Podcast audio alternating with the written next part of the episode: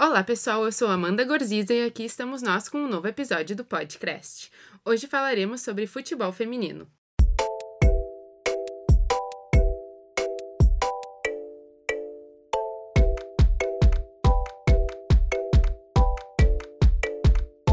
Para conversar com a gente sobre esse tema, temos aqui Renata de Medeiros, jornalista da Gaúcha ZH. Boa tarde. Boa tarde, Amanda. É um prazer estar aqui contigo falando sobre futebol feminino. Uh, então, qual foi a tua experiência na Copa do Mundo Feminina, agora de 2019?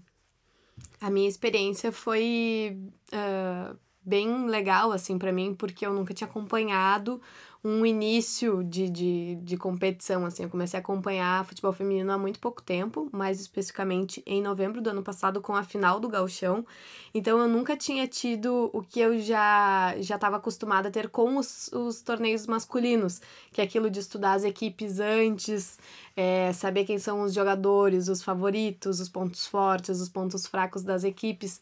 Então, foi uma experiência muito massa, assim. É, a gente... É, tem uma editoria, digamos assim, de futebol feminino lá na Gaúcha ZH, que é o Saia de Redação. E aí eu sou responsável pelo Mina a Mina, que é um contraponto do mano a mano. Então a gente tinha que gravar diariamente o resumo da, da rodada, dos principais jogos, enfim, para o programa Esporte Companhia da Rádio Gaúcha e também publicar as matérias tanto na Zero Hora Impressa como no site Gaúcha ZH. Então foi uma experiência, além de ser multiplataforma, super desafiadora, assim, porque foi muito novo para mim, né? Começar um, um torneio feminino do zero, assim. Então foi uma experiência uh, de uma, um aprendizado muito rico para mim. Legal. E o presidente da FIFA ele definiu a Copa do Mundo de 2019 como um marco para o futebol feminino. Foi realmente um marco, tu concorda com essa afirmação? Sem dúvidas, porque eu acho que além da visibilidade que o futebol feminino ganhou em todo o mundo, é, as federações estão mais atentas à importância de tratar o futebol feminino como um investimento e não só como um gasto. E acho que é, o que a gente viu na Copa do Mundo é, são exemplos concretos do sucesso de quem leva o futebol feminino a sério. Por exemplo, Estados Unidos e Holanda, que chegaram na final, são exemplos clássicos, assim, que qualquer país que quiser levar o futebol feminino a sério pode seguir. Uh, a, a FIFA, nesse ano da Copa, dobrou os investimentos em, em futebol feminino e agora diz que vai dobrar de novo até a próxima Copa é, elencou cinco medidas, né, como mudanças assim para a próxima Copa, para fomentar o crescimento do futebol feminino. Acho que algumas são discutíveis, como o aumento do número das seleções participantes. A gente teve 24 seleções nessa Copa e um nível técnico super parelho. Tirando Estados Unidos e Tailândia, que foi 13 a 0, a gente não viu nenhuma goleada muito discrepante, assim, diferente do futebol masculino, mas porque eram realidades totalmente diferentes. Os Estados Unidos, campeãs tetra, né? Campeãs mundiais, e a Tailândia tem futebol feminino no amador ainda. Então a realidade é muito diferente e a gente viu isso dentro de campo também. Se a gente aumentar o número de seleções, acho que goleadas tão grandes assim vão ser mais frequentes. E eu não sei até que ponto isso é bom para o futebol feminino. Né? Acredito que deva ter outros caminhos para a gente melhorar o, o nível técnico da, do futebol feminino, mas a FIFA, é, é importante saber que a FIFA está engajada em melhorar o nível do futebol feminino, em é, engajar a prática do futebol feminino, e isso eu acho que é a grande lição dessa Copa. Aqui no Brasil, principalmente, é, vai ser o futebol feminino pré e pós 2019, porque a partir desse ano os clubes da Série A são obrigados a terem seus times femininos.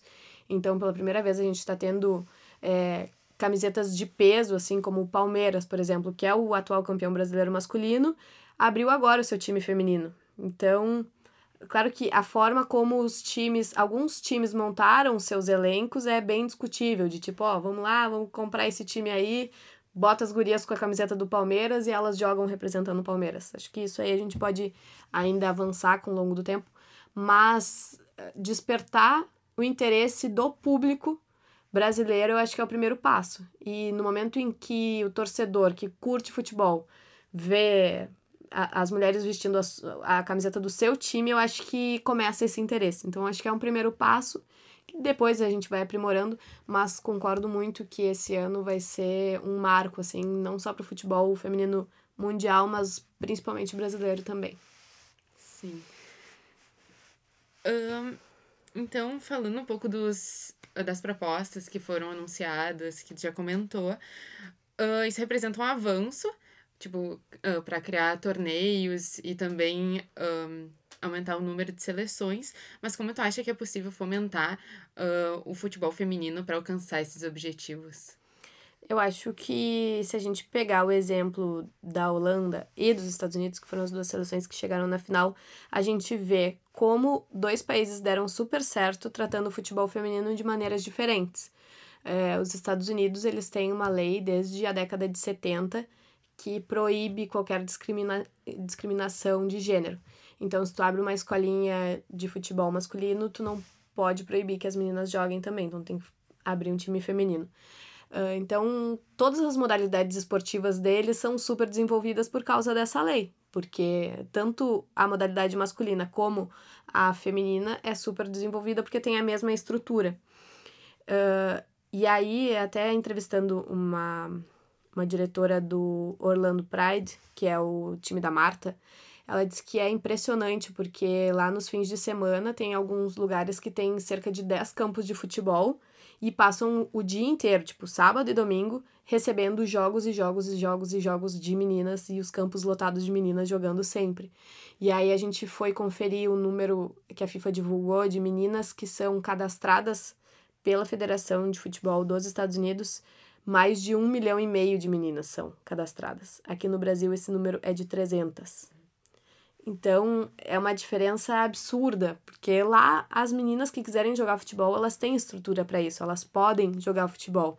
Acho que o Brasil ainda está muito longe de ter um, uma estrutura educacional que possa oferecer algo semelhante ao que os Estados Unidos oferece, porque lá é, o, o, a infraestrutura que as faculdades oferecem muitas vezes é melhor que o dos clubes aqui do Brasil.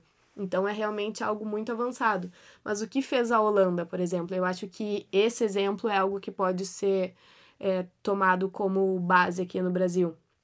Em 2003, a, a Federação Holandesa decidiu assim, ó, agora acabou todo o campeonato de base que é masculino vai ser misto.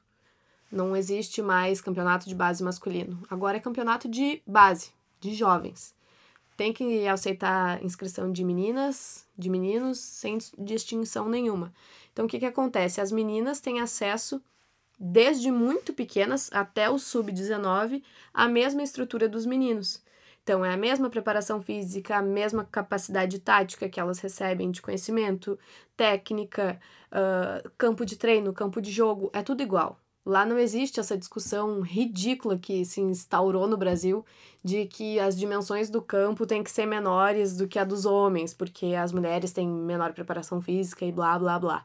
Não, porque lá eles têm as mesmas condições para as mulheres. E a gente viu a seleção da Holanda voando. Teve gente querendo trocar jogador do seu time masculino pela Martens, né? Então, acho que aí tá um dos grandes exemplos, assim, no futsal aqui no Rio Grande do Sul, a gente vê isso já nesse ano. Eles é, permitiram até a categoria sub-13 que meninas sejam inscritas. E, bah, eu fiquei muito emocionada com isso, né? Bah, que massa, as meninas vão poder jogar junto com os meninos, né? E tal. E, e aí eu comecei a acompanhar uma goleira. Eu digo, bah, essa goleira vai sofrer, né? Além de ser goleira, é menina né? E aí o time dela foi o de melhor campanha da primeira fase. Ah, fecha guete, fecha guete, não parece. Então a gente tem exemplos de que se tu dá as mesmas condições é, desde muito cedo, uh, tu tem melhores resultados quando a menina uh, sobe pro profissional. Então acho que esse exemplo da Holanda pode ser um, uma das bases assim dessa grande mudança aqui no Brasil. E acho que as federações da FIFA vão vão tomar isso como exemplo. Neste ano foram destinados 30 milhões de dólares à seleção campeã na Copa do Mundo feminina. E com a proposta da FIFA esse valor chegará a 60 milhões na próxima edição, mas o valor ainda segue muito diferente da Copa do Mundo masculina de 2018, que foi 400 milhões de dólares, e o prêmio ainda vai aumentar na próxima edição do Qatar. O que, que tu acha sobre a, essa discrepância de salários? Uh, acho que a gente está num momento de transição, assim. A seleção dos Estados Unidos tem uma briga muito forte com a Federação Americana, que elas são tetracampeãs mundiais e também das Olimpíadas. A seleção dos Estados Unidos não é, não, não tem na, nenhum desses títulos e recebe mais para jogar na seleção dos Estados Unidos, né? Então acho que elas estão encabeçando uma luta muito importante que vai demorar pra gente ver os reflexos em nível mundial, assim. Mas a FIFA está se engajando. Na última edição, na edição de 2015, no Canadá, foram 15 milhões. Então tá, de 15 passou para 30, de 30 vai passar para 60, de 60 daqui a pouco passa para 200. Não sei. Igual sempre vai ser igual ainda vai ser muito mais abaixo da, da seleção da, da competição masculina, mas eu acho que isso ainda está muito ligado ao fato do retorno financeiro que as competições dão. A Copa do Mundo masculina ainda dá um retorno financeiro muito maior do que a feminina. E acho que se a gente começar essas mudanças da base mesmo, tornando a competição mais atrativa, é, fomentando o interesse do público, talvez a FIFA comece a ganhar mais dinheiro com o futebol feminino e aí sim queira investir ainda mais.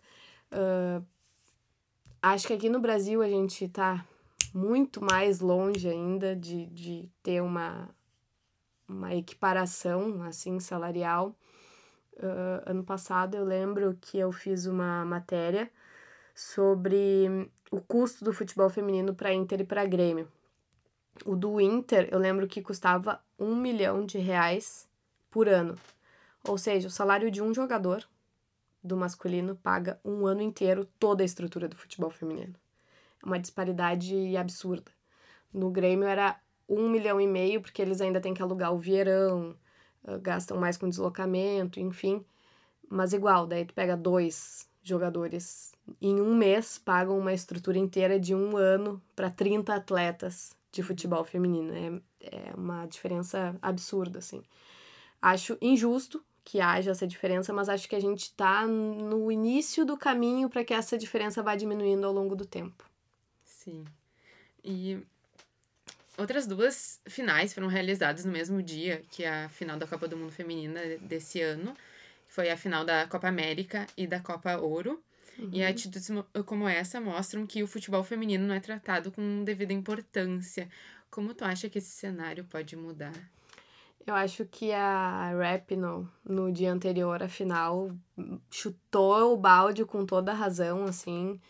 E ela falou sobre isso, eh, sobre a diferença dos salários, enfim, ela fez duras críticas a tudo, assim, ela também encabeçou o movimento de não visitar a Casa Branca, né, caso a seleção dos Estados Unidos fosse campeã, e aí o Donald Trump falou, ah, primeiro ganha, depois tu pensa, e ela ganhou, fez seis gols, deu assistências, ganhou a bola de ouro, a chuteira de ouro, foi a melhor jogadora da final e a campeã. Tipo, ganho com sobra, sabe?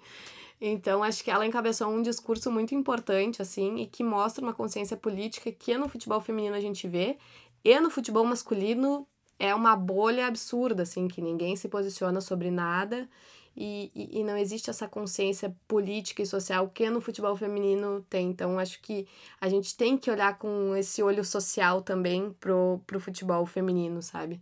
E no momento em que tu marca outras duas finais. Aliás, não, não foi a FIFA que marcou, né? A FIFA marcou a final do feminino para um dia em que já havia prevista duas outras finais de campeonato. Tu diz que aquilo não é a tua prioridade. A final da Copa do Mundo não seria no mesmo dia né, de outras competições. Então, uh, acho que ela tem razão em reclamar disso. Acho que a FIFA uh, reconheceu que pisou na bola.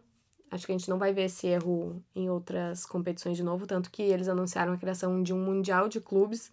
Então, eles estão querendo levar uh, os, os campeonatos femininos da FIFA para um lado do, da, da espetacularização do futebol que o masculino já vive há anos, assim, sabe? Então, reforço a, a mensagem da Rapinoe, mas acho que nesse divisor de águas a gente não vai ver esse erro se repetindo mais lá pra frente mesmo. Sim. E qual a importância da Copa do Mundo Feminina, que aconteceu na França esse ano, ter sido transmitida pela primeira vez na Globo?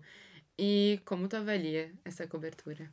Eu achei muito legal porque não foi só transmitida, né? Ela bateu o recorde de audiência em todo mundo. O lugar onde mais se assistiu a final foi no Brasil, então isso derruba qualquer argumento de qualquer pessoa conservadora que justifica a, o, o fato de o futebol feminino ser ignorado com não tem público para o futebol feminino. Tem muito público para o futebol feminino, e o exemplo disso são os números apresentados na, na audiência da, da FIFA, né? Porque a FIFA distribui a imagem para os países e aí ela tem controle desses dados. Então se assistiu mais Copa no Brasil do que nos Estados Unidos, que foi quem ganhou a Copa. Né? Então, acho que a gente vê que existe sim mercado, existe sim interesse.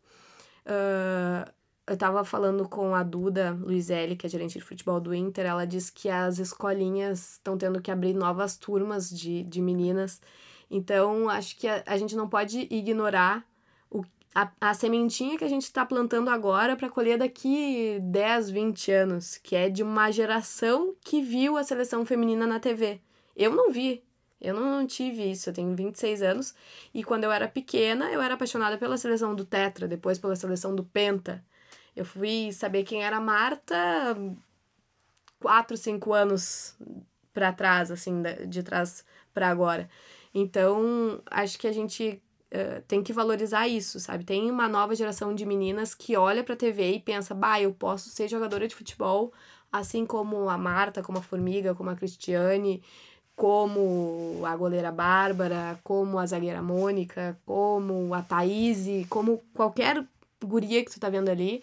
A, a Martins até ela escreveu depois de ter sido eleita a melhor jogadora do mundo em 2017, que ela ganhou a Euro pela Holanda, ela escreveu que quando ela era pequena, ela queria ser o Ronaldinho Gaúcho, porque ela via o Ronaldinho Gaúcho com a camiseta do Barcelona e ele driblava muito e ela sentia que tinha aquela habilidade, ela queria ser ele, e hoje ela se orgulha de ter uma seleção campeã da Eurocopa e de ver as meninas querendo serem como ela.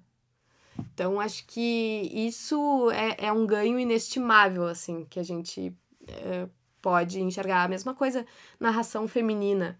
Eu sempre quis ser jornalista esportiva desde que eu me conheço por gente. Eu nunca cogitei ser narradora. Será que era porque eu nunca tive habilidade para isso, que é o que eu acho hoje? Ou será que é porque eu nunca vi uma mulher narrando e eu não me liguei, bah, as mulheres também podem narrar? Porque eu sempre ouvi homens narrando. Então, acho que essa sementinha que a gente planta de mostrar para novas, as novas gerações, para gerações mais jovens, que sim, elas são capazes, sim, elas podem, isso é um, uma coisa absurda, assim, sabe? Tipo, é um sonho que agora é tangível para elas. Sim, e como é que tu acredita que vai ser essa próxima etapa do futebol brasileiro sem grandes nomes como Marta e Formiga?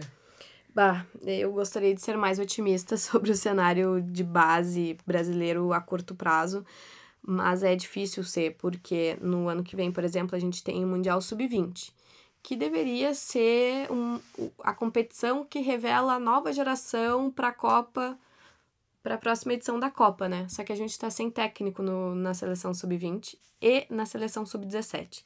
Então a gente não tem como revelar a gente nem para Sub-20 e nem da Sub-20 para a seleção principal. Ano que vem tem a Olimpíada também, que seria outra oportunidade para dar cancha para as meninas que vão assumir a Copa dali à frente. Só que a gente viu uh, uma seleção extremamente envelhecida ou muito nova, o grupo, né? Dividido entre as muito velhas e as muito jovens. Uh, comandadas pelo Vadão, que não soube fazer essa transição de uma geração para outra. E o Brasil usa seu grupo principal nas Olimpíadas. Então é, vai ser mais uma chance desperdiçada de dar cancha a uma nova geração que poderia dar frutos ao Brasil lá na frente. Uh, a gente estava falando dos outros países, né? A Holanda e os Estados Unidos, por exemplo, começam a botar as meninas a jogar desde o sub-7, o sub-9. Isso significa dizer que desde muito jovem as meninas têm uma rotina de treinos, têm uma rotina de alimentação, uh, têm uma rotina de jogos, entendem o esporte como um, um compromisso da sua vida e não como algo da educação física que se tu tiver médico tu não vai, se tu tiver aqui no supermercado com a tua mãe tu não vai. Uh, é um compromisso da vida delas, né? Elas entendem isso como parte da vida delas. E aqui no Brasil, a gente não tem nenhuma competição de base ainda. O, o Brasileirão Sub-18 vai começar no segundo semestre deste ano e é recém o Sub-18. Então, a gente tem um gap muito grande, que se a gente não abrir as categorias de base masculinas para receberem as meninas, a gente vai perder uma geração imensa, que poderia nos dar resultados no Mundial Sub-20 do ano que vem, e não vai dar porque a gente não tem técnico ainda. Como é que a gente vai fazer a captação dessas atletas? Não tem como tão, tão rapidamente assim, né? Então é um cenário bem desolador. Eu gostaria de, de ser mais otimista e dizer assim: ah, tem uma, tem uma geração aí promissora que vai substituir Marta e Formiga com, com gosto, assim, que os brasileiros vão olhar para a TV vão, vão ficar felizes. Mas a gente ainda não vê esse trabalho na CBF. E eu espero que essa Copa tenha aberto os olhos da CBF para isso.